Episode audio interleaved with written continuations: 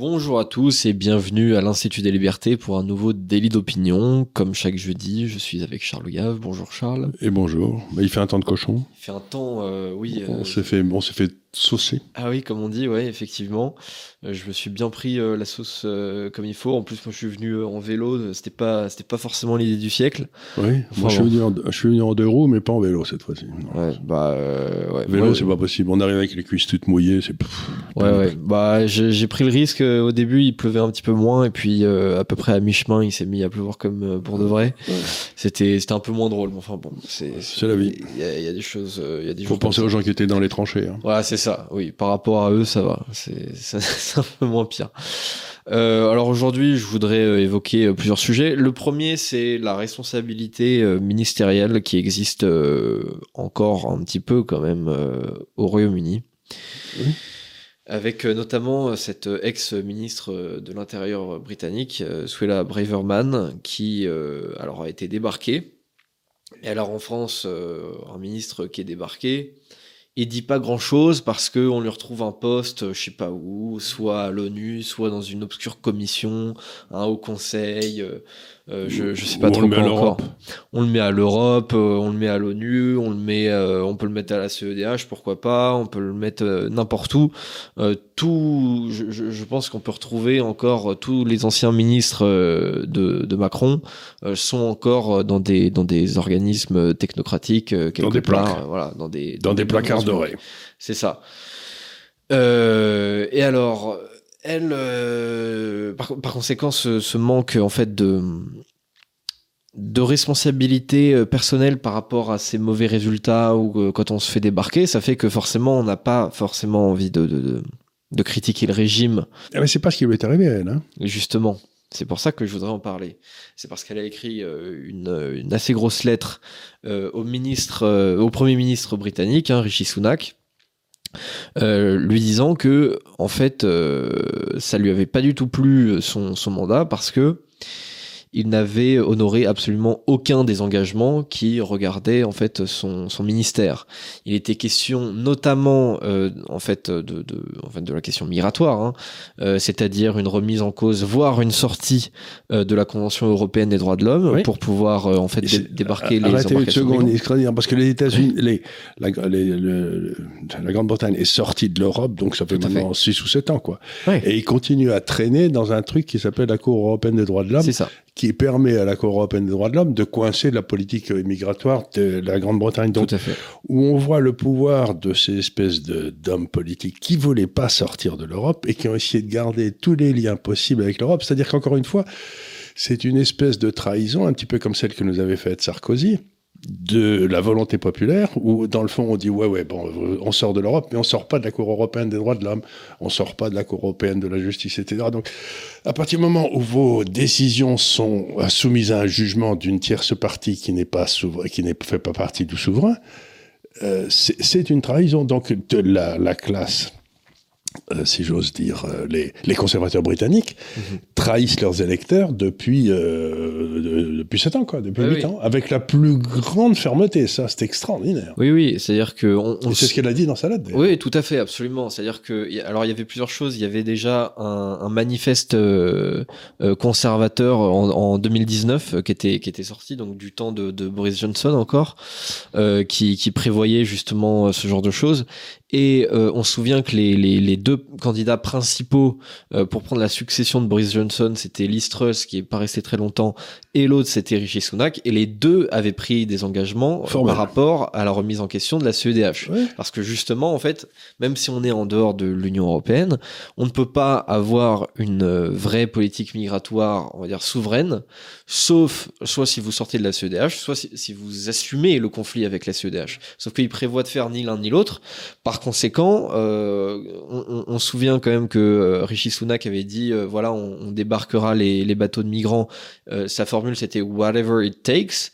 Bon bah au final, en fait, il suffit de pas grand chose pour l'en dissuader. Donc euh, le Non, mais on s'est rendu compte que Sunak était un garçon bien élevé, qui avait Oui. été dans, bien, qui avait Ouais. épousé une fille qui avait énormément d'argent, qui en avait lui-même beaucoup, et qui surtout veut pas faire de vagues. Et alors, ce qui, ce qui m'a paru très intéressant dans ce conflit, c'est que cette jeune personne qui était ministre de l'Intérieur me semble avoir un très fort caractère. Ouais.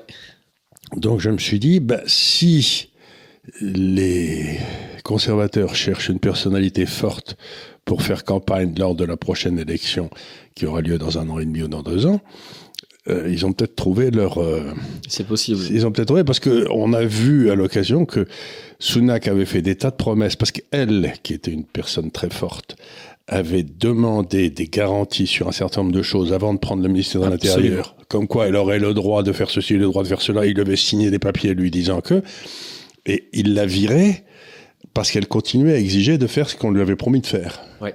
Et donc, euh, on a vraiment le, le gars si j'ose dire, du gars qui a pas de caractère, qui vire la personne qui a du caractère, quoi. Donc, euh, donc, ça, ça plaît bien aux conservateurs britanniques. Ouais. Euh, bah après, la question se pose est-ce que euh, est-ce qu'elle est bien vue à l'intérieur du parti euh, conservateur? Alors là, le parti conservateur, c'est là, c'est très compliqué. J'ai vécu un peu en Angleterre, comme vous le savez. Donc, vous avez, il, il, est géré par deux entités. Vous avez les conservateurs de la campagne, vous avez là donc les membres du parti qui ont pas mal de pouvoir, et puis les élus du parti, qui sont tous des londoniens bien élevés, qui ont été à Eton et qui n'ont aucun caractère. Donc, si comme le Premier ministre. Comme le Premier ministre. Donc vous avez toujours cette tension dans le Parti conservateur entre les gars qui sont dans le quinte n'importe quoi, anciens officiers et qu'il ne faut pas raconter d'histoire, et puis le, le Premier ministre qui est toujours prêt à trahir parce qu'il veut être invité dans les mêmes dîners en ville que ses copains. Euh. Mhm.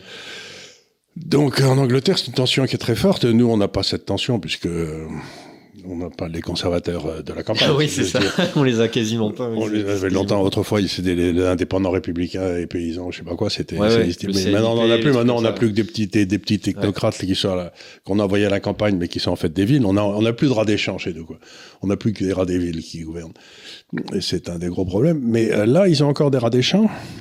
Et euh, elle a un autre avantage, si vous voulez, c'est d'abord elle est, elle a l'air d'avoir du caractère, ce qui est bien. Et en plus, elle est issue de l'immigration aussi. Oui, tout à fait. Bah, elle est issue de l'immigration indienne, ouais. Elle est issue de l'immigration indienne et elle a l'air de d'être robuste. Donc je me dis, euh, si on veut faire une campagne contre, euh, mais de l'autre côté, les travaillistes c'est pas mieux parce que là, là hier, il s'est passé un phénomène aussi étrange, c'est qu'il y avait un, vol un vote à la Chambre des communes qui était pour demander un cessez-le-feu immédiat à Gaza.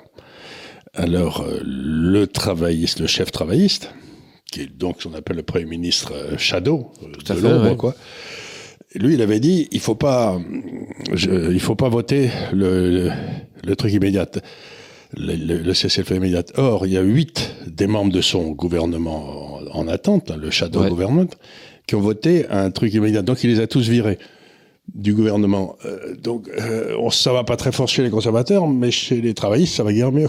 Il a été obligé de virer 8 de son propre gouvernement. Oui, oui ça fait ça fait un moment que les travaillistes en fait essayent de se réorganiser. On se souvient avant il y avait là, oui, c'est ça. Il, y avait Jérémy Corbyn qui était pas très populaire. Euh, c'est pour ça d'ailleurs. Il était très populaire auprès de l'extrême gauche parce qu'il était il était antisémite, pro-palestinien. Bah, il, il, avait des positions très comparables à Mélenchon aujourd'hui, mais du coup il, il, avait il pouvait avoir une base euh, de militants assez solide, mais on va dire que c'était compliqué ensuite de, de, composer une majorité euh, lors des élections générales.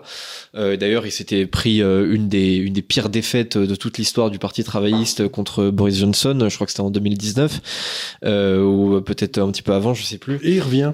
Comme et, quoi les euh, politiciens ne meurent jamais. Et, euh, et du coup, il a été remplacé par un type, alors son nom m'échappe, mais lui, il est un, peu plus centre-gauche. Oui, c'est un, un, aristocrate de gauche. Voilà, c'est ça. Et sauf que euh, ça fait quand même un moment qu'il n'y a pas eu euh, d'élection et euh, on sent qu'ils sont pas hyper pressés d'en avoir non plus parce que de leur côté, alors ils sont mieux perçus dans l'opinion, ce qui est un peu logique puisqu'ils sont dans l'opposition et que tout se passe pas toujours très bien en Grande-Bretagne. Et que les conservateurs ont fait boulette sur boulette. Hein. Ils ont été particulièrement mauvais. Hein. Tout à fait. Donc pareil, c'est pas forcément mieux quand ils trahissent leurs leurs promesses comme ça puisqu'ils seront pas forcément mieux aimés des travaillistes. Et bon, c'est comme Macron, quoi. Ça. Voilà, ils se mettent ont fait, du, ils ont fait du macronisme, quoi. Ils ont essayé d'être en même ouais, temps. tout à fait, exactement. Bah, d'ailleurs, beaucoup de gens comparent Rishi Sunak à Macron, hein, c'est un peu le même style. Euh, donc, euh, oui, euh, les travaillistes de ce côté-là essayent de, de, se réorganiser encore un peu en attendant les, les prochaines élections générales. Le, le, le, le, problème intéressant, ça va être Farage. Vous savez, ce, Farage, c'est cette, cette, ce gars qui était à la Chambre des, européenne ouais. et qui avait mené tous les mouvements contre l'Europe Ouais. Et lui, il est en train d'essayer, il va, il va lancer un nouveau parti, je crois, pour essayer de demander la, pour exiger la sortie de la Cour européenne des droits de l'homme. Ouais, ouais. Et donc, euh, s'il y a, s'il y a trois partis, donc euh, un parti faragiste, un parti conservateur et un parti, euh, euh, ça va être, ça va être très très difficile de, de prévoir ce qui peut se passer aux élections. Ouais, Parce que ouais. ça- Surtout que bah là, euh, en 2024, les élections européennes arrivent et c'est typiquement le genre de suffrage dans lequel Farage peut faire un bon score. Ouais, bien sûr. Parce que autant aux élections générales pour avoir un Attendez, il se présente pas? Euh, Il n'y a pas d'élection européenne pour la Grande-Bretagne. Ah mais oui, pardon. Attendez. Mais oui, j'ai oublié. bah oui, il y en a plus.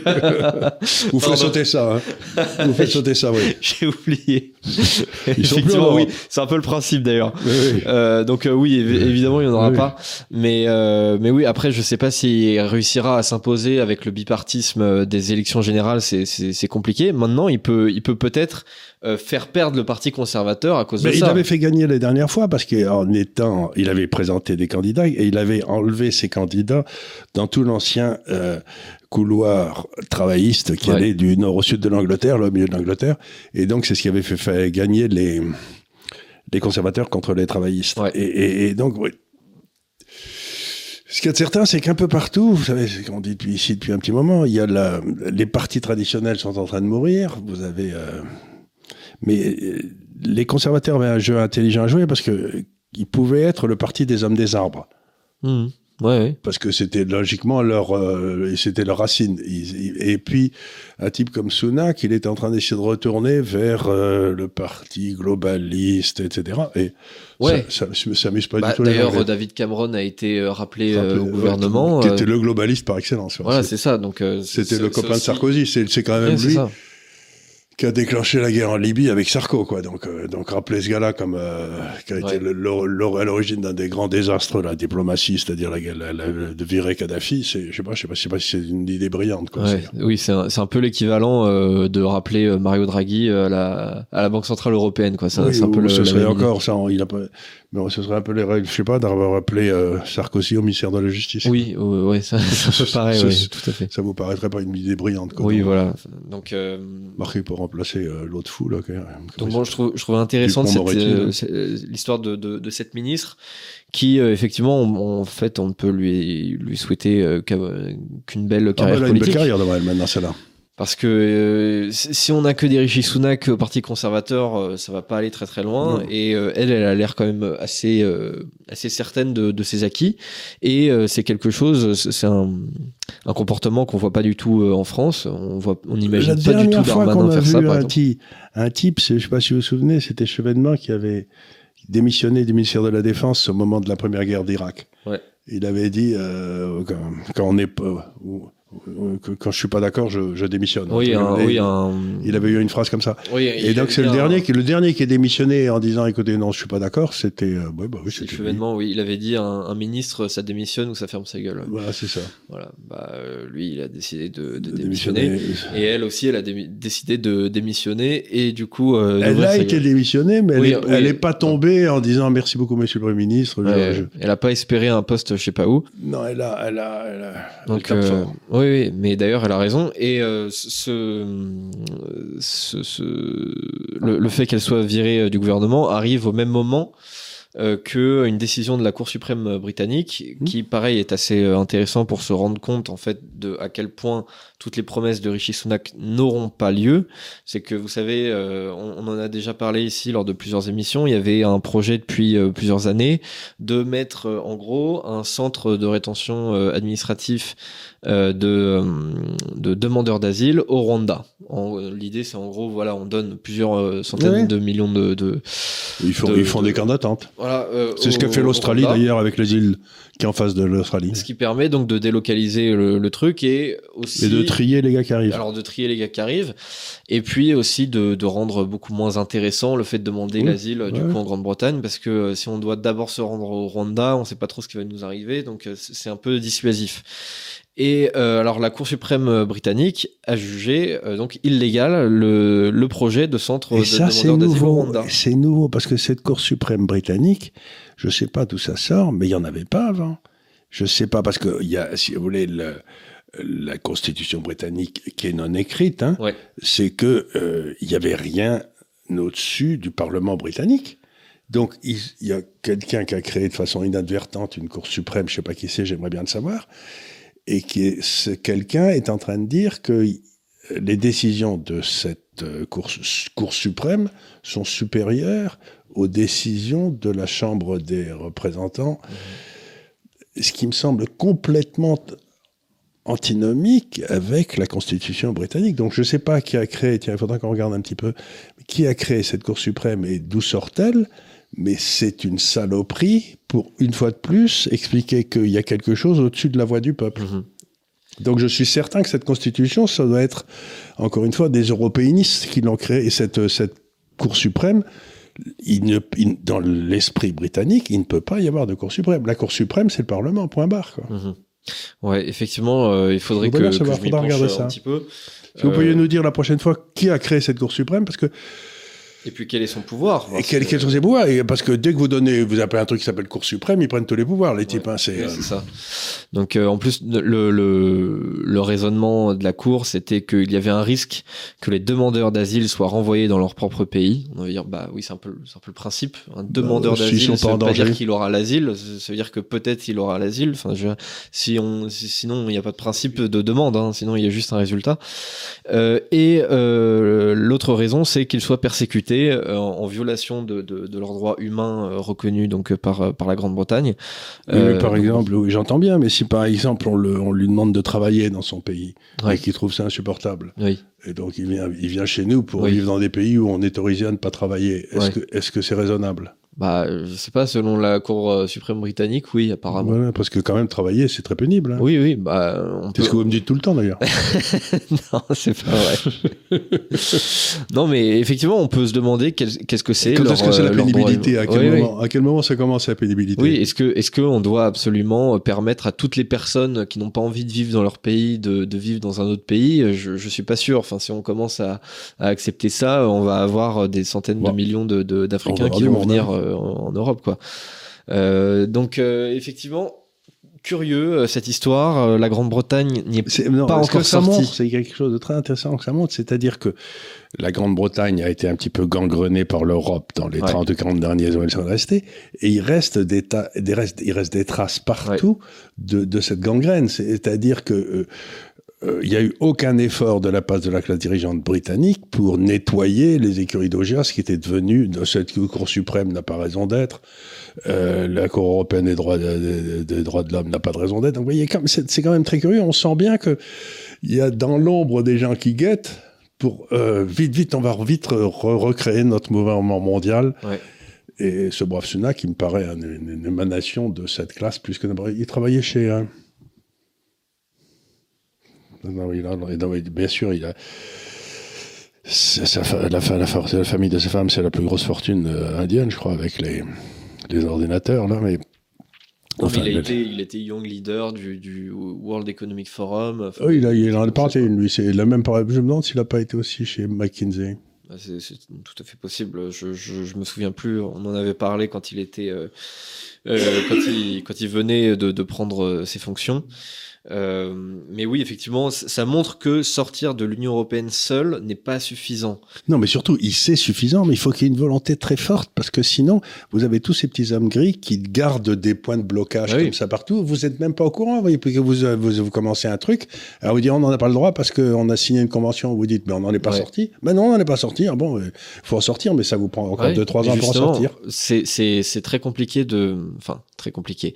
C'est compliqué de convaincre tout le monde euh, qu'il faut sortir de la Cour européenne des droits de l'homme. Déjà parce que, alors tout le monde connaît l'Union européenne, mais personne, enfin il y a assez peu de gens qui savent ce que c'est que la Cour, la, Mais Cour en plus, ça fait pas de ça fait pas partie des institutions européennes. C'est un Non, truc. euh, c'est un truc encore euh, en- encore en- au-dessus. C'est-à-dire que euh, l'Union européenne, il y a 27 membres aujourd'hui. Euh, la, mais les, les pays signataires de la Convention européenne de sauvegarde des droits de l'homme, c'est une cinquantaine de pays, dont par exemple la Turquie, dont la Russie, qui ne sont pas du tout dans, dans l'Union européenne. La Russie, je crois qu'on en est sorti, ça y est. Euh, Ou elle a été virée, je sais plus. Peut-être. Alors, c'est c'est possible. Ils ont pris la voie rapide. Ils ont pris la voie rapide. c'est peut-être plus simple de faire comme ça. Oui. Euh, mais par exemple, oui, sur sur le continent européen, euh, peut-être Russie exceptée, il me semble qu'il y a que la Biélorussie qui n'est pas signataire de, de cette euh, de cette convention. Euh, donc voilà, c'est un truc assez large. Euh, Il n'y a pas du tout toute la complexité de l'infrastructure de l'Union européenne. Il n'y a pas il y a pas une banque centrale, il n'y a pas il y a pas tout ça. Mais il y a une convention et il y a une cour qui interprète cette convention en permanente et elle peut l'interpréter de manière très large parce que il, me- il me semble que c'est l'article 6 euh, qui euh, garantit le droit à mener une vie familiale normale. Alors on se dit bah d'accord, OK, très bien. Sauf que pour cette cour là, ça peut vouloir dire ne pas renvoyer euh, une famille de fichiers S par exemple. Euh, alors qu'on a envie de se dire oui, mais là euh, peut-être que c'est un une vie familiale normale euh, avec une femme ou avec quatre femmes? Bah c'est ça aussi la question, c'est une vie familiale, oui, mais selon quels critères aussi vrai que je euh, dire, parce qu'en principe, dans nos pays, euh, enfin, jusqu'à Jusqu'à récemment. Jusqu'à récemment, y a- on avait droit qu'à une femme, Oui, une femme à la fois. Peut-être que ça changera bientôt. ouais. Ouais, ouais. C'est c'est pas impossible. Je suis pas sûr que ce soit un progrès. hein. Euh, non, moi non plus. Mais enfin, après, dans, c'est c'est dans le livre de, de Welbeck, c'est dans Soumission, où à la fin, euh, à la fin justement, on est autorisé à, à avoir plusieurs femmes, et donc euh, le, le personnage principal, qui est, qui est- qui est un prof, se dit bon bah finalement, euh, c'est peut-être pas si mal, voilà. Ouais. C'est- C'est c'est tout le principe Oui. de- justement du, du titre euh, Soumission, quoi. C'est Ouais. une Bah oui, soumission, ça veut dire islam. hein. soumission euh, lente, oui, tout à fait. C'est c'est une traduction de de- d'islam. Euh, le sujet suivant, c'est euh, est-ce que Macron est le président des vieux Mais je crois qu'il est le président de personne, moi. Parce que si on regarde, il, quoi, il a été élu avec 20% des voix des inscrits, ou je sais pas quoi. Il y a- Ouais. il y, a, il y a donc euh, il y a la classe administrative euh, un peu haut de gamme qui vote pour lui, donc ça fait peut-être 20% des gens, mais euh, je sais pas, mais il me semble que je vais, être euh, d'abord il me paraît le président de personne parce que il incarne rien, mais surtout il est le président de rien parce qu'il qu'est-ce que c'est son projet? Bah ça, on peut se poser la question parce qu'il avait un projet selon ses mots euh, en 2017, qui était un projet qui était jugé par certains comme euh, libéral. Euh, Non, bon, mais son projet, c'était la souveraineté européenne, de tout transmettre, tout transférer à l'Europe, qu'on n'ait plus rien chez nous, qu'on n'ait même plus d'armée, qu'on n'ait plus rien. Bon, bon c'était un, projet de se dessaisir de tous ses pouvoirs au, profit- au profit de gens non élus. Mais je veux dire, qu'est- qu'est-ce qu'il a comme projet pour la France? Quelle idée porte-t-il de la France? Euh, on ne sait pas bien, on ne sait pas bien, on ne sait pas trop quelle est la, la trajectoire euh, finale en fait de, de, de ce parti, de cette pensée, de cet homme-là, Il n'y a pas de pensée. parce que Il n'y justement. a pas de pensée, vous pouvez pas avoir une pensée qui dit quelque chose et son contraire en même temps. Ah oui, c'est ce qu'il fait en permanence. C'est- une espèce de manœuvrier de basse-cour euh, qu'on met à un endroit où justement il ne faut plus être manœuvrier, il faut prendre des décisions qui engagent la vie et la mort des autres. Eh bien, il en est complètement incapable. Donc, moi, moi, ce, que, ce qui me paraît extraordinaire dans ce gars-là, c'est que, euh, d'abord, ce qui m'a toujours sidéré, c'est qu'à l'évidence, il n'aime pas son pays. Et la deuxième chose, c'est que il est quand même invraisemblablement incompétent, incapable d'avoir une fait. pensée claire. Quoi. Tout à fait. Et d'ailleurs, c'est un mythe euh, qui, qui est encore euh, assez tenace. Et beaucoup de Qui gens disent, euh, beaucoup de gens disent, bon, d'accord, il est, il est pas terrible, mais au moins il incarne la compétence, il incarne tout ça. Mais rien du tout. Rien du tout. Donc euh, oui, on pourrait très bien. euh, certains euh, gardent cet argument beaucoup pour dire voilà, Marine Le Pen, bon, elle a quelques bonnes idées, mais euh, c'est pas terrible parce que elle, elle est incompétente, alors que Macron est censé être très compétent. Très compétent Euh, quoi, pour bon. savoir sur quel bouton presser pour. euh, Alors moi, je ne sais pas si Marine Le Pen est compétente, mais je sais pas En si tout elle cas, est ce moins de certain, c'est que Marine. Le Pen, on l'a pas essayé. Ouais, c'est clair. Alors que lui, ça fait quand même quoi, 7 ou 8 ans qu'il Voilà, est là en fait- plus quand il a été ans. ministre de l'économie et tout, et que ça n'a jamais été aussi mal. Donc, euh, avoir un compétent qui rate tout, il vaut peut-être essayer un incompétent qui raterait rien. Quoi, Oui, sais rien. oui. Ça me paraît très. Je sais pas. ouais. L'essentiel, c'est qu'il faut se débarrasser de cette classe, quoi. Parce que si c'est pour mettre, comment il s'appelle, Philippe derrière, c'est. Oui, euh, c'est la même chose. C'est pareil que Juppé, c'est pareil que Fabius, c'est ouais. pareil que. On en a déjà eu 25, ça ne marche jamais. Oui, c'est clair. Donc il faudrait dire les, les, hommes po- les, les- les hauts fonctionnaires sont inéligibles. Vous n'avez pas le droit de voter pour eux, même si vous voulez. Ouais. Ils sont Ouais. pas là, ils n'ont pas le droit. Ils ont Ouais, pas le oui, droit. oui, il devrait plus avoir le droit là. Ils à partir du moment où vous êtes haut fonctionnaire, c'est fini, vous ne pouvez plus vous présenter aux Oui, élections. Vous, vous en avez trop fait. Vous, Euh, vous- là- on- vous nous avez rendu assez service, on n'a plus besoin. Ouais, c'est ça. La, la question, euh, enfin la, la raison pour laquelle je posais cette question, euh, est-ce que c'est le président des vieux, c'est parce qu'il y a un sondage alors assez précis du, de l'institut Ipsos sur les prochaines élections européennes à venir. Alors bon, évidemment, ça ne veut pas dire que ce sera ça les résultats, mmh. mais on va dire c'est l'arithmétique de l'opinion aujourd'hui. Et euh, ce que je trouvais intéressant, notamment, c'était euh, en fonction des catégories d'âge, ce que les catégories d'âge voulaient voter. Parce que, par exemple, si on s'intéresse aux 18-34 ans, euh, ils voudraient voter euh, aujourd'hui, ils ont 36% d'intention de vote pour la liste de Jordan Bardella. C'est quand même beaucoup. Alors que c'est que 11% pour euh, justement Renaissance, sachant que c'est même pas Renaissance tout seul, c'est Renaissance, le Modem et Horizon, le parti de d'Edouard Philippe. Donc c'est censé être en plus de ça une coalition. Euh, donc c'est pas beaucoup, c'est clairement pas le président des jeunes. Et si on regarde à l'inverse pour les 70 ans et plus, euh, cette liste elle ferait 37%, alors que celle du RN ferait 21%, c'est-à-dire son, son, pire score en fonction des catégories d'âge. Et euh, pareil, si on veut prendre en fonction des catégories euh, socio-professionnelles, ce que je trouve intéressant, c'est que si on prend le vote des cadres, les cadres seraient seulement 16% à voter pour euh, Renaissance, alors qu'ils seraient 25% à voter pour la liste du RN, alors que justement le présupposé qu'il y a eu surtout en 2017 et même un peu les années suivantes, c'est que en gros, le RN, c'était le vote euh, de la France périphérique, euh, voilà, un peu des crétins, voilà, des, inactifs. On imagine, voilà, des, Français de souche au, chômage, quoi, qui qui savent pas trop quoi faire de leur vie. On se dit, voilà, ils sont tous au RSA. alors que Macron, c'était censé être, voilà, le, vote des cadres, le vote des, actifs, la, France du futur, la France du futur, la startup nation, tout ça.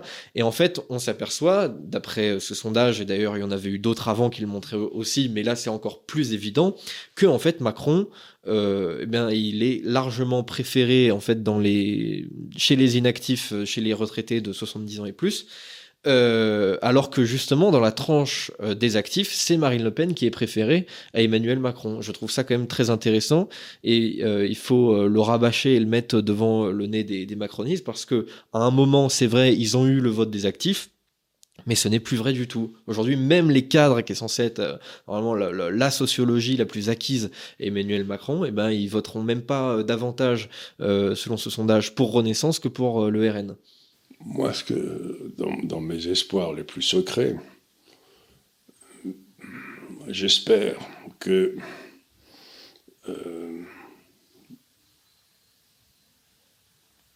le FN, qui le RN, qui n'est pas mon parti, loin de là, va faire plus de 50% des voix aux élections européennes. Ouais.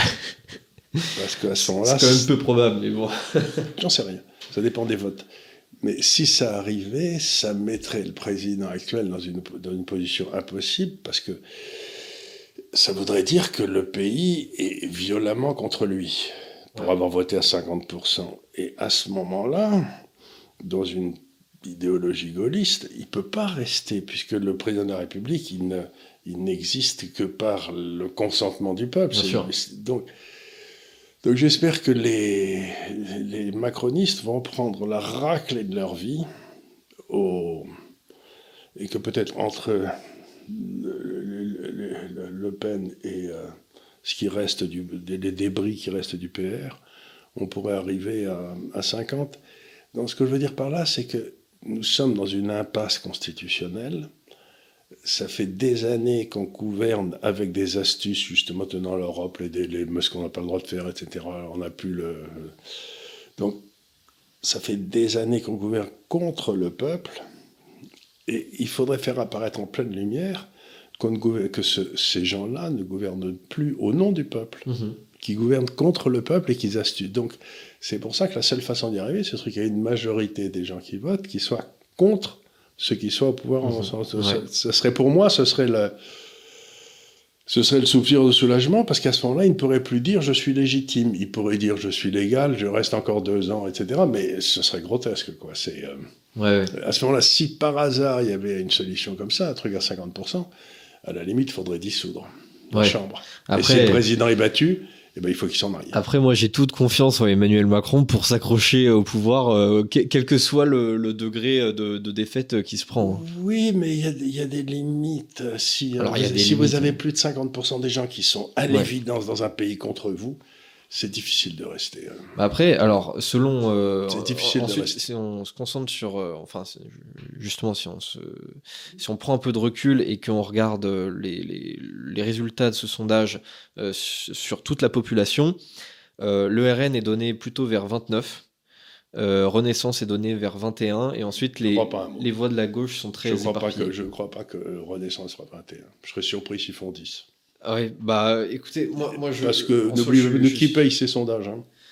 Bah ça, euh, ça c'est, ça doit être une, une rédaction, ça. euh. Et qui paye la rédaction Ouais, bah, ça, ça, ça peut être, euh, ça peut être plusieurs, plusieurs actionnaires. Ça, je sais pas. Ça, ça peut être commandé par Le Monde, par Le Point, par je- Le Figaro. bien, mais qui, qui, qui donne des subventions à la presse? Ah bah ça, c'est l'État. Enfin, pour les voilà, grosses enfin, presses, en c'est tout Macron. cas. Oui, C'est oui. Macron. Donc, Oui, ce que je veux dire par là, c'est que je ne crois pas un mot de tout ça, parce que, euh, moi, à mon avis, il est, euh, d'abord, il est taillé à un point extraordinaire, et on est au point maintenant, euh, Renaissance, je ne sais pas comment s'appelle ce parti, je ne vois pas pourquoi il ferait plus que le Parti Socialiste. Ouais. Parce qu'il a, il a, il fait- il a-. Socialiste, il il fait 100% le Parti Socialiste, il n'y a plus rien. Ouais. Il n'y a plus rien. Donc, si vous voulez, on me dit il va faire 20%, mais il va faire 20% pourquoi Il n'y a pas de personnel, il n'y a, que- y a, il y a que des crétins dans son parti, il n'y a pas un type qui est de l'élévation. Donc, on me dit il va faire 20%, mais ça veut dire qu'il y a un Français sur cinq qui vote sur la qualité de Macron. Tout le monde sait qu'il est nul et il n'y a personne autour de lui. Hmm. Donc, vous pensez vraiment que ces gens-là vont faire 20% Et Moi, je pense pas une seconde. Ils Je vont faire pas. 5 Moi, alors, moi, je- j'espère de tout cœur qu'ils vont faire 5, mais euh, je, je pense qu'il reste quand même euh, une, une partie de la population qui, qui, qui, qui s'accroche et qui est pas, euh, qui est pas d'ailleurs très rationnel dans son vote. C'est un vote, je pense, qui est assez euh, mimétique. Euh, c'est un vote surtout de, de sociologie. Les, les retraités sont quand même assez. euh, assez Bah, on est en train de les massacrer. Pour, bah, On oui, est en train de leur piquer, on va leur piquer je sais pas combien de milliards dans la Carco. ouais. Donc on est en train de massacrer leur seul endroit, leur seule richesse, c'est l'immobilier. Donc ils ont, ils ont, non mais euh, vraiment, celui qui pense qu'ils vont faire 20%, il pense vraiment qu'il y a 20% des Français qui sont idiots. Ah, mais je pense qu'il y a 20% des Français qui sont idiots. Moi, ça me paraît beaucoup. Mais idiot, idiot, idiot, idiot au point de rien comprendre à ce qui se passe, de rien comprendre à la présidence de la République, de rien comprendre à la détérioration de la situation française, à l'absence de, de prestige de ce pays. Enfin, je veux dire, c'est grotesque, quoi. Donc, qu'est-ce qui amènerait un gars aujourd'hui à voter pour Macron? Qu'est-ce qu'il, qu'est-ce qu'il lui trouve de bien, ce garçon? Je sais pas. Je, je- les je demande, désastres hein. diplomatiques, l'économie c'est un désastre, la santé c'est un désastre, l'éducation c'est un désastre. Je- Donc si vous voulez, je veux dire, mais comment, comment peut-on arriver à l'idée qu'il va y avoir 20% de Français qui vont voter pour ce cas-là Quand euh, Hollande est parti, il y en avait plus que, il est parti parce qu'il n'y en avait plus que 6% qui allaient voter pour lui. Mhm. Il était moins mauvais que Macron. Oui, mais euh, comme je dis, c'est pas c'est pas tellement un choix rationnel. Je pense que Macron, euh, malgré toutes ces erreurs qui se multiplient de jour en jour, arrive quand même encore à, à incarner quelque chose possible, euh, auprès, de- de- d'une partie de la population. Sûrement de moins en moins. On peut on ne peut que l'espérer.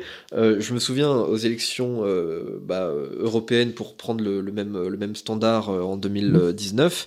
euh, le RN et Renaissance avaient fait à peu près la même chose, le même score autour de 23-24%. Euh, là, à mon avis, on aura un plus gros écart entre, entre les deux avec un RN assez, assez largement Mais devant. surtout, ils n'ont pas de représentation locale, euh, la Renaissance. Il n'y a pas de, il y a pas de barons locaux. Euh, RN, il y en avait qui étaient traînés depuis longtemps. Dans, chez les Républicains, il y en avait un paquet qui sont là depuis la nuit des temps. Là, il n'y a rien. Vous avez raison, ils ont, Il n'y a, pas- a d'implantation locale. Depuis 2017, ils n'ont pas réussi à s'implanter localement, que ce soit au niveau euh, des régions. Euh, au niveau des régions, je crois qu'ils en avaient pris aucune en 2021. Euh, pareil au niveau des municipalités, euh, en 2020, ils en ont pris euh, très très peu. Euh, éventuellement, ce qui a pu se passer, c'est que des gens qui étaient déjà élus avant, que ce soit au PS ou On au- rejoint, bon, les- les LR, traîtres habituels, les rejoints. Mais sinon, ils n'ont pas réussi vraiment à s'imposer, à imposer de nouvelles personnalités et à imposer une nouvelle euh, étiquette. Et d'ailleurs, euh, au municipal, avec un chef nul et qui n'existe pas. Et vous m'expliquez qu'ils vont faire 20%. Ouais, au municipal, je me souviens même qu'ils avaient beaucoup fait un truc. Euh, ils avaient renommé leur liste, c'est-à-dire que des gens qui étaient en fait qui appartenaient à la République en marche euh, donnaient le nom de leur liste, genre euh, liste citoyenne ou je sais pas quoi, un truc euh, complètement bidon, pour pas montrer qu'ils étaient avec la République en marche. En plus, ils n'ont même pas le courage d'aller se battre sous leur couleur. C'est ça. Donc ils assument pas. Bon, ben, les 20% de Français qui allaient voter pour eux, faites-le, parce que moi, je comprends, je, sais pas d'où vous sortez ni qui vous êtes. non plus. Non mais j'ai pas mal de questions à leur poser. À mon avis, n'hésitez pas, n'hésitez pas à nous expliquer pourquoi vous allez voter pour ces gens-là. Il y a, y a encore des places euh, à saint Sainte-Anne, je crois, pour, euh, pour le- peut-être dans d'autres hôpitaux psychiatriques aussi. Euh, Enfin voilà, on, on attend, on attend de leurs nouvelles parce que là, je- je- j'ai du mal à expliquer de manière rationnelle ce qui se passe dans, dans leur tête. On va parler un petit peu de l'Espagne. Ah, C'est intéressant ce qui se passe en Espagne. Et on en avait déjà un petit peu parlé la, la semaine dernière. Euh, les manifestations ont continué depuis, hein, notamment à Madrid. Euh, Il y a beaucoup de gens qui ont afflué euh, d'un peu partout. Et alors, je, je trouve que ce qui est intéressant avec ces, ces manifestations, c'est que on voit un peu toutes les franges d'une Espagne qui se situe plutôt à droite, c'est-à-dire que c'est, c'est- ça fait un petit peu un mélange entre la manif pour tous et les gilets jaunes. Quoi. Il y a un petit peu quelque chose que, comme ça en termes de sociologie. Euh, Il y, y a de la Mais bourgeoisie, il y a du travailleur il y a local, qui se sentent tous espagnols. et qui se sentent tous espagnols et, qui très- veulent. et- euh, et espagnols. Et si on pousse un tout petit peu plus loin, on va dire un mot qu'on n'a pas le droit de dire, sans doute chrétiens aussi. Alors oui, euh, ils, sont- ils, sont- ils se sentent tous très très chrétiens. Donc, euh, faut pas oublier que la Reconquista recommen- a commencé en Espagne, si j'ose dire que Ouais. c'est. euh, donc, euh, C'est une partie intégrante de leur histoire et de leur, histoire identité. de, de se révolter contre le, allez, on va dire les mots, c'est horrible, mais contre le, le, le monde musulman, c'est quelque chose qui est un petit peu comme les Hongrois, quoi, si vous voulez. Ceux qui résistent le mieux en ce moment, Ouais. c'est ceux qui ont une- un historique euh, qui remonte assez loin d'opposition au monde musulman, mais d'opposition militaire, quoi. Donc, euh, donc moi, je suis, je suis, je regarde l'Espagne, je me dis c'est quand même curieux parce qu'il y a des millions de personnes dans les rues là, là, qui disent on est chrétien, on n'est pas musulman, j'en sais rien, enfin, le- le- les, les slogans, et dont personne ne parle dans les journaux français. Oui, on en Alors, parle y a- il y a- extrêmement peu. ouais. Il y a le, c'est le silence radio. Alors, Ouais, euh, absolument. alors il y a les Catalans qui, qui disent qu'ils veulent rester indépendants, donc ils font des trucs avec les Catalans là, pour essayer de. Mais euh, les Catalans, c'est pas, c'est- pas des Espagnols, si je veux dire, c'est autre chose. Euh, donc vous avez les Catalans qui essayent de prendre des mesures de grâce de gens qui veulent qui voulaient détruire l'Espagne, enfin qui étaient aussi des Catalans, mais dont le but est dans le fond de casser les- l'Espagne centralisée qu'on a Ouais, connue qu'on retourne vers des, des provinces, euh, qui est un peu le rêve de certains pays. euh, pour la France, qu'on cesse d'être un pays centralisé, qu'on devienne enfin casser la, nation. C'est le vieux rêve de beaucoup d'Européens. Donc là, aujourd'hui, il, semble qu'il y a une partie de l'Espagne qui sont en train de dire non, on veut pas qu'on tue la nation. Mais ce qui m'a beaucoup inquiété, c'est qu'ils ont, ils ont essayé de flinguer un des, un des créateurs du parti Vox. Là, c'est euh, Ouais, un des, ouais, un des anciens Euh, présidents euh, du parti Vox, un Vox qui au final s'en est tiré, mais, euh, mais enfin, ouais. elle leur a envoyé une balle en, en pleine tête. Ouais.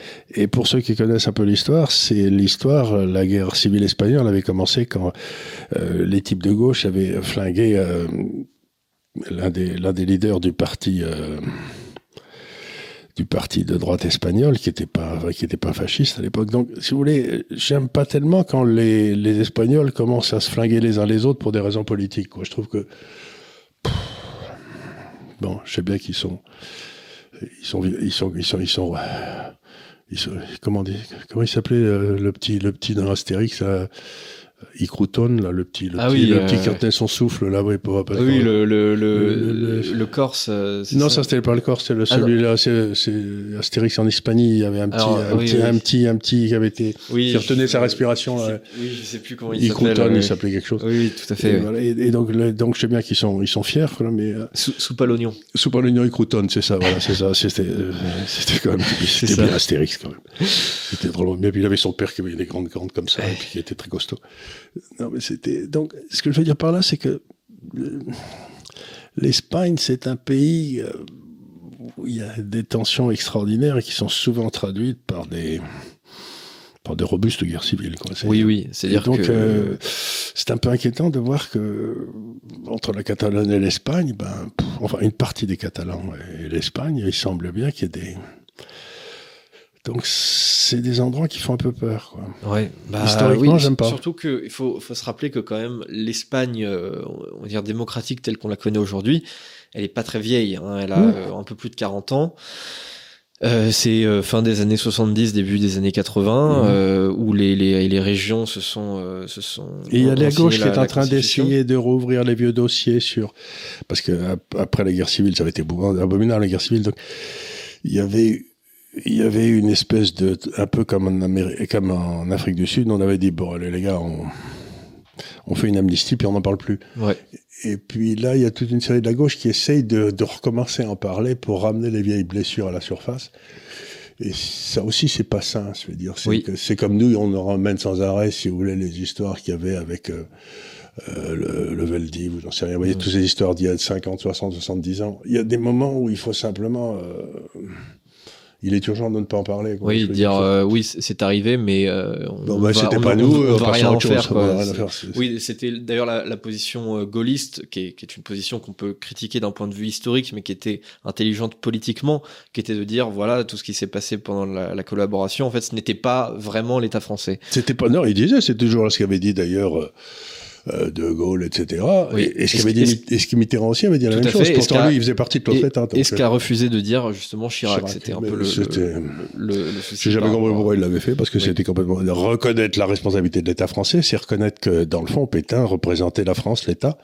Et ben non, il ne représentait pas, parce qu'il avait. euh, euh, voilà, ben on, peut, on peut leur discuter, mais en fait, euh, dans la mythologie populaire, euh, le- Pétain ne représentait pas l'État français. Non, mais c'est un peu ça, c'est-à-dire qu'il y a une question euh, purement historique, on peut dire peut-être il représentait l'État français, et puis il y a une question politique, où là, ce n'est pas du tout opportun euh, de, de, D'abord, c'est pas reconnaître la- la, opportin. Et puis, et puis est-ce que quelqu'un, est-ce que quelqu'un qui a été vaincu militairement euh, peut représenter l'État, peut représenter la France alors qu'il a été vaincu? Ouais. Peut accepter les Est-ce que, je ne sais pas, mais même euh, philosophiquement, c'est une question importante. C'est euh, est-ce que vous acceptez que euh, quelqu'un qui est en quelque sorte, est-ce qu'une nation comme la France peut accepter d'être vaincue et colonisée? Ma réponse est non. Ouais. Bah Quel justement, que soit le chef qui accepte ça, j'accepte pas ce chef. c'est d'ailleurs justement le, le, le régime qui a suivi euh, le régime de Vichy, c'est justement cette France-là qui a refusé de. de Euh, Qui avait refusé, qui a dit, il y a, jamais eu de, il y a jamais eu d'État français euh, sous Vichy. Oui, c'est sûr, quand on, quand on est de Gaulle, il y a, c'est compréhensible de dire, bah non, ça c'était pas nous, parce que nous on était ailleurs, quoi. On- été- oui, on était dans les colonies, on était partout. Voilà. Mais Et donc effectivement, oui, la, la gauche espagnole joue un, un jeu euh, assez dangereux euh, un par jeu de rapport à rupture de l'unité. la nation Ouais, et un jeu historique de faire revenir les très très vieilles. ouais. C'est-à-dire il y a un double jeu là qui me paraît extraordinairement dangereux. Tout à fait, parce que, alors, on, on l'avait dit la, la semaine dernière, tout, tout part de la volonté du gouvernement d'amnistier les euh, indépendantistes catalans. Pourquoi? Parce que la gauche, pour pouvoir former un gouvernement, ce qu'elle a fait d'ailleurs tout à l'heure, Mhm. là il vient d'avoir euh, l'investiture à 179 euh, voix, euh, sachant qu'ils en nécessitaient 176. Euh, pour être euh, investi, Sanchez avait besoin justement des voix des Catalans. Mhm. Il y, a, il y a plusieurs régionalistes dans, dans, dans le Congrès espagnol. Il en a besoin pour avoir une majorité, et donc c'est pour ça qu'il a promis l'amnistie. Ce qui- pose un problème à tout un tas d'Espagnols, euh, surtout des, des, Castillans, du point de vue du respect et de l'unité de la nation, parce que pour eux c'est un crime de, de en fait de- d'atteindre Euh, oui. comme ça l'unité de la nation, et c'est un crime qui peut pas être amnistié euh, comme ça aussi facilement. Et donc non seulement d'une part euh, le gouvernement amnistie euh, les indépendantistes catalans, mais d'autre part il traite de, de fascistes et de franquistes ceux qui veulent eux euh, qui tiennent d'autant plus à l'unité de la nation. Donc ils sont dans un double jeu euh, plus sympathique en fait avec les indépendantistes que avec ceux qui veulent conserver euh, l'unité de la nation. Et euh, en Catalogne, il y a- c'est l'endroit où, dans le fond, la pénétration euh, des immigrés est la plus forte. Donc il y a aussi cette deuxième chose, qui se- c'est que quelque part dans l'histoire espagnole, ceux qui étaient, euh, qui collaboraient avec, mettons, les forces musulmanes, euh, ils étaient perçus un peu comme des traîtres, quoi. Oui, bah oui. Et donc, les.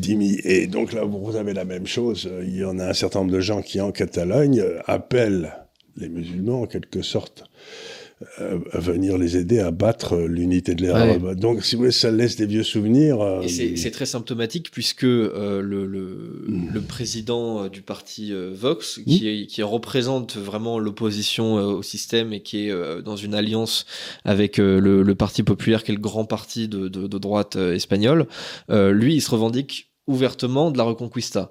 Donc il, veut vraiment euh, garder ça dans euh, l'imaginaire de, son parti. Euh, il le revendique sans, aucun problème. Et alors pour certains c'est très polémique, mais finalement pas tant que ça pour la droite espagnole. Le vrai problème, si vous voulez, c'est que c'est en opposition encore une fois complète avec toutes les tous les baratins européens, c'est que dans les baratins européens, si vous voulez, ben, il faudrait que la Catalogne soit indépendante, il faudrait que l'Espagne reste rentrée toute l'Afrique euh, du Nord chez eux et tout et tout. Et donc, euh, donc euh, cette histoire espagnole s'est faite un peu comme l'histoire hongroise contre une autre religion. et là, on est en train. Donc, on sent bien qu'en Espagne, il y a ceux qui sont euh, contre les religions de façon générale et contre l'histoire espagnole, qui sont souvent les mêmes d'ailleurs. Et puis de l'autre côté, eh ben, c'est difficile de trouver un terrain d'entente entre ces deux-là. Hein. Tout à fait. Et même en dehors de la question purement euh, migratoire, il y a aussi la question des, valeurs. C'est-à-dire que la droite espagnole est assez catholique. Euh, la gauche espagnole, pas du tout, alors catholique très très progressiste.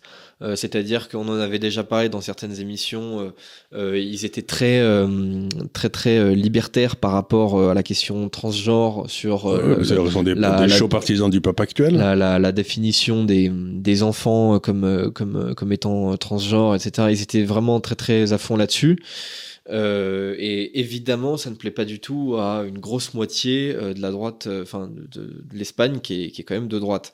du coup, il y a, effectivement, il y a plusieurs questions. Il y a la question de l'unité de la nation, qui en fait en cumule d'autres derrière. La question de l'amnistie, le, la question des LGBT, la question de l'immigration, effectivement. Et alors, ce qui est curieux, c'est qu'il y a une autre nation, parce que qui est à l'ouest de l'Espagne, qui est le Pays Basque, et dans lequel euh, la, dévolution du pouvoir euh, central vis-à-vis du Pays-Bas s'est très bien passé parce que, à ma connaissance, pour l'instant, il y a dans le temps, il y avait des relations entre les indépendantistes catalans et les indépendantistes basques, mais les indépendantistes basques, pour l'instant, je sais pas, j'ai pas l'impression qu'on entende beaucoup parler. Moi. Non, pas tellement. C'était surtout, euh, c'était surtout il y a une vingtaine d'années les. Mmh. Qui, mais là, on leur a donné tellement de pouvoir au Pays Basque. Ouais. Donc, euh, dans ce, dans ce coup-là, il n'y a pas, enfin, je sens, je, je, suis peut-être pas autant que je devrais, mais je sens pas une très forte pression pour qui viendrait du Pays Basque pour aider les Catalans en quelque sorte. Non, pas, tellement. Les Catalans sont un peu, sont un peu seuls. Ils sont très isolés là, oui. Euh, c'est-à-dire que oui, euh, on. Alors, alors du côté immigré, les Basques, c'est pas ça. Hein oui, euh, absolument. alors que pour, pour le coup, la Catalogne, les, les indépendantistes catalans sont d'extrême gauche. Oui, oui. pour le coup, eux, ils sont très très, sur les, les, délires comme ça. alors que oui, les Basques, pas tellement. Faut, faut, faut imaginer, les Basques les immigrés, ils les aiment, mais. Mais ailleurs. Là-bas. peut-être à Madrid éventuellement, mais pas. Non, plutôt, plutôt aller à partir de Bayonne et en montant. Quoi, ouais, peut-être éventuellement. euh, mais oui, on, pour simplifier, on parle parfois des régionalistes parce que euh, pour parler d'eux politiquement au Congrès espagnol, euh, voilà, ils sont, ils sont environ une trentaine, je crois, quelque chose comme ça. Euh, mais ils sont pas tous, en fait. Non, c'est pas, pas, la même, c'est pas, pas, la même bloc. C'est pas la même tasse de thé. Et puis les les Basques, ils avaient, ils avaient une relation très forte avec leur Église catholique à eux, donc avec leurs prêtres en particulier. Donc, les, alors que les Catalans, il y avait le côté euh, le Catalan anarchiste et euh, ils, sont, ils ont, ils avaient des problèmes avec l'Église catholique. Donc les Basques n'avaient pas de problème. L'Église catholique faisait partie du peuple basque. D'ailleurs, elle a été massacrée par Franco, très bien. Donc euh, c'est compliqué l'Espagne. Hein. Euh, oui, c'est-à-dire que en fait le, les Basques sont beaucoup plus cohérents parce que c'est c'est une identité qui se veut beaucoup plus enracinée, justement beaucoup plus, avec une langue très spéciale. Il y a un côté un peu juste laissez-nous être des Basques dans notre coin, euh, voilà, on veut pas on veut pas d'emmerde. Euh, alors que les Catalans, eux, ils veulent vraiment inviter toute la planète, que la moitié de la population soit transsexuelle. Enfin, je veux dire, ça va assez loin. Il y a autre chose. Ils ont d'autres, ils ont d'autres. Et d'ailleurs, du coup, bah, il y a une rivalité euh, quand même assez énorme entre Barcelone et Madrid, sauf que Madrid s'en sort beaucoup mieux et mieux perçu, euh, bah, que ce soit par euh, la population, par les milieux d'affaires, etc. Parce que, en fait, Madrid, c'est encore en ordre. La, la, la mairie de, de, Madrid, depuis un certain temps, est gérée par la droite. du coup, voilà, c'est encore un petit peu, un petit peu en ordre, alors que Barcelone est, est assez mal vu de, de ce point de vue-là. Euh, donc euh, voilà, euh, j'en profite quand même pour dire que, parce qu'on m'a beaucoup demandé sur les, réseaux sociaux de parler de l'Espagne lors de, cette émission, on peut pas évidemment parler d'absolument tout, mais je voudrais rediriger les auditeurs vers ce, numéro de conflit. voilà, il y a un dossier spécial sur sur l'Espagne, donc ils ont quand même bien vu leur coup parce que le le magazine est sorti tout début novembre. Or, on était en plein dans la séquence Israël-Palestine. D'ailleurs, on y est encore. et effectivement, quand quand il est arrivé au bureau, je me suis dit tiens curieux, on est en plein dans Israël, etc. Et ils nous font un truc sur l'Espagne bizarre. Et en fait, euh, bah, j'ai compris seulement une semaine après pourquoi c'était euh, intéressant et important d'en parler euh, avec ces manifestations monstres qui, qui, a, qui a en ce moment. donc voilà, je redirige encore une fois tout le monde vers, vers conflit et vers leur dossier spécial sur l'Espagne. Il n'y a pas que ça d'ailleurs, il y a plein d'autres trucs très intéressants. Mais pour ceux qui veulent approfondir la question espagnole, conflit. dernière, dernier petit sujet. Euh, cette, ce week-end, il y a le second tour de l'élection présidentielle en Argentine. Ah, ça va amusant, ça. Euh, et alors, euh, Milei était un petit peu affaibli par le, le résultat du premier tour. Il n'était pas arrivé en première place, il est arrivé un peu derrière euh, par rapport à son adversaire. Mais la troisième est venue le soutenir. La troisième est venue le soutenir, ce qui change absolument tout et qui euh, rebat vraiment les cartes au point que, euh, alors il n'y a pas beaucoup de sondages, euh, voire même pas du tout. En tout cas, j'en ai pas vu là depuis depuis le premier tour. Euh, pourtant, j'ai quand même pas mal cherché, mais j'en j'en ai pas trouvé. cependant, il y a quand même des, vous savez, des, des sites euh, sur lesquels euh, on peut parier sur des événements. Ah oui, ça c'est toujours intéressant parce que là c'est avec leur fric là. Voilà. C'est mieux que le son. Donc là on a on a un peu on a des gens qui sont euh, skin in the game hein, comme comme dit Taleb. donc c'est c'est intéressant parce que c'est des gens qui pensent qui qui mettent 10 balles, 15 balles, 20 balles ou 100 balles ou 1000 balles en disant voilà hop c'est Millet qui va gagner ou alors c'est son adversaire Massa qui qui va gagner et comme ça on a un petit peu les les, les cotes en fait en fonction de de ça et donc alors c'est des courbes qui évoluent très très vite euh, ah, et qui, qui évoluent énormément. Euh, donc euh, un coup on peut avoir Milei qui donnait gagnant à, à 20% de chance et puis peut-être que 5 heures après vous revenez et il est donné gagnant à 40% et si vous revenez la semaine d'après peut-être qu'il est donné gagnant à 80%. voilà ça, ça, peut évoluer forcément très vite en fonction de l'actualité, en fonction des débats télévisés. là il a il a eu d'ailleurs récemment un débat télévisé avec avec Massa où alors selon la presse, mais pareil, selon la presse, qu'est-ce que ça veut dire? Il n'a pas été euh, apparemment extrêmement, euh, extrêmement bon face à Massa. Je ne sais pas ce que la population de son côté euh, a pensé de ce, de ce débat. Peut-être qu'elle s'en fichait d'ailleurs. donc voilà, selon justement les, les bookmakers, actuellement, au moment où on enregistre cette émission, Milei est donné très légèrement favori. Mais voilà, c'est un peu, euh, c'est un peu kiff kiff euh, bourrico, 50-50, on sait pas trop.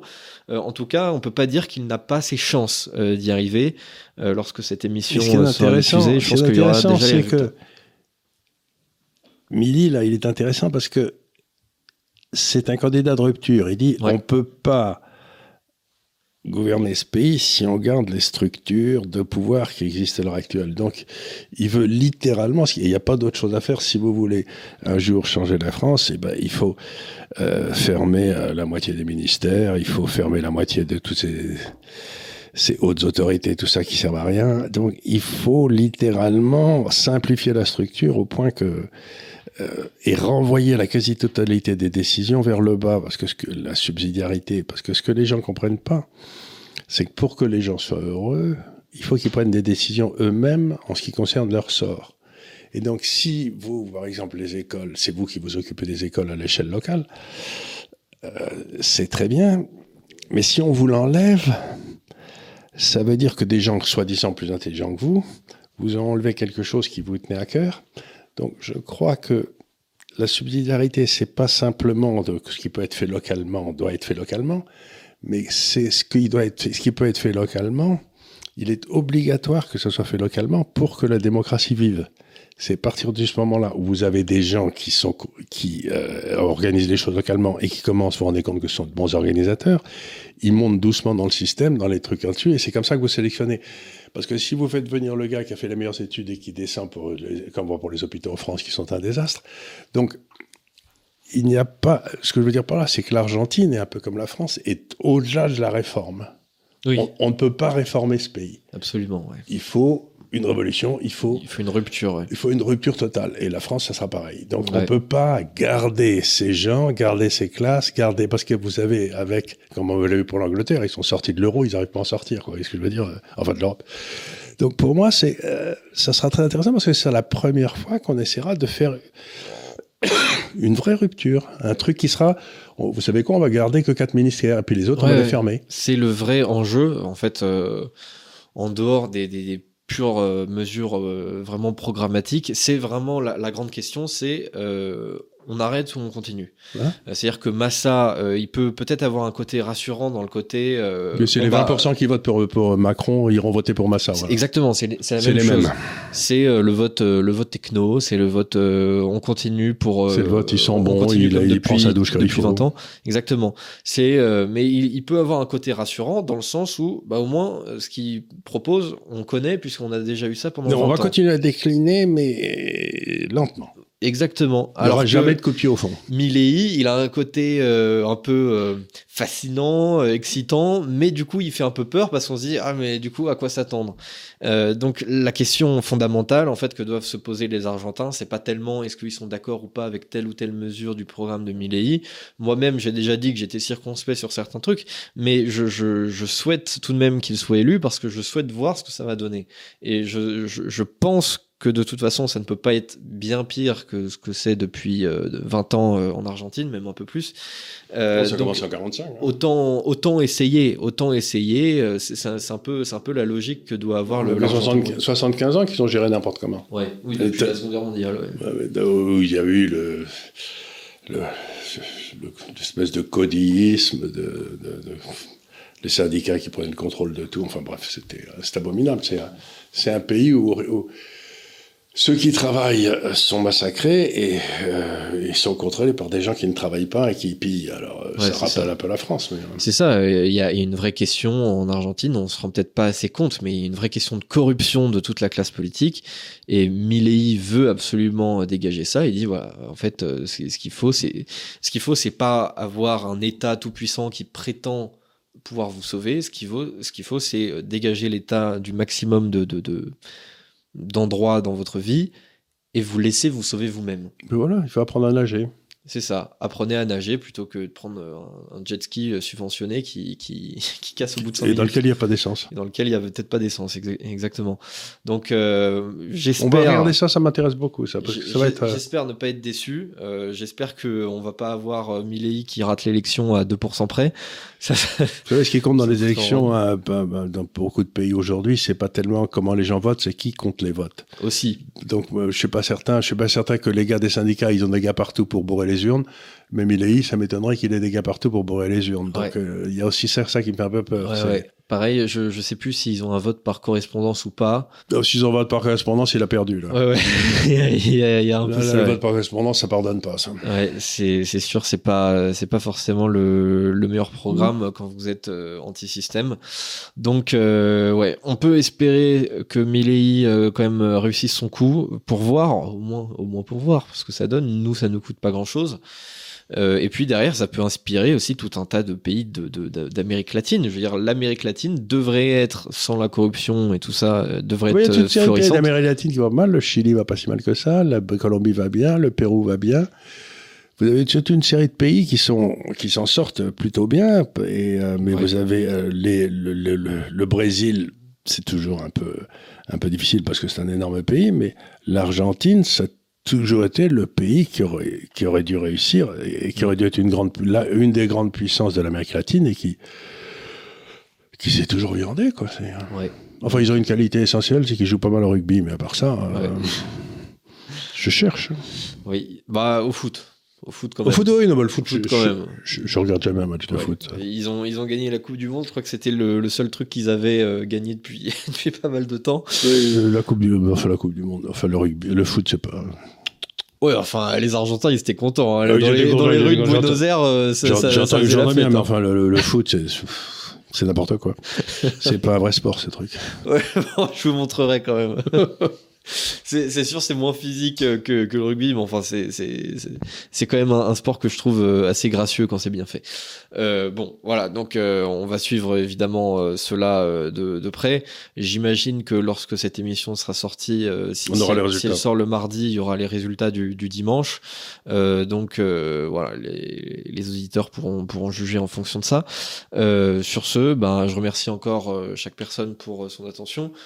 Je répète comme euh, chaque jour depuis un an, enfin chaque semaine depuis un an, que euh, ces euh, émissions sont disponibles en version podcast sur Deezer et sur Spotify, que vous pouvez nous rejoindre sur à peu près tous les réseaux sociaux, que vous pouvez évidemment acheter le livre de Charles, La vérité vous rendra libre. Qui est numéro 1 économique sur Amazon depuis deux semaines. C'est ça. C'est drôlement bien.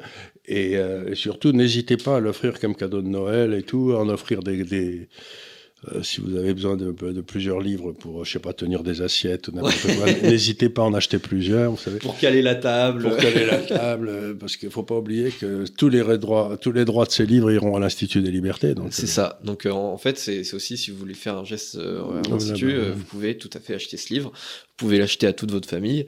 Euh, enfin voilà, et vous pouvez en recevoir, euh, je crois, quelques, quelques autocollants même avec, euh, avec, le, avec le livre. oui, il y a des, il y a des petits. des autocollants un peu bizarres. Oui, avec, sur les phrases Fabre, le, le, le, chien, le. Oui, il y a, il y a un, parle de du, Il y a un autocollant du DAF.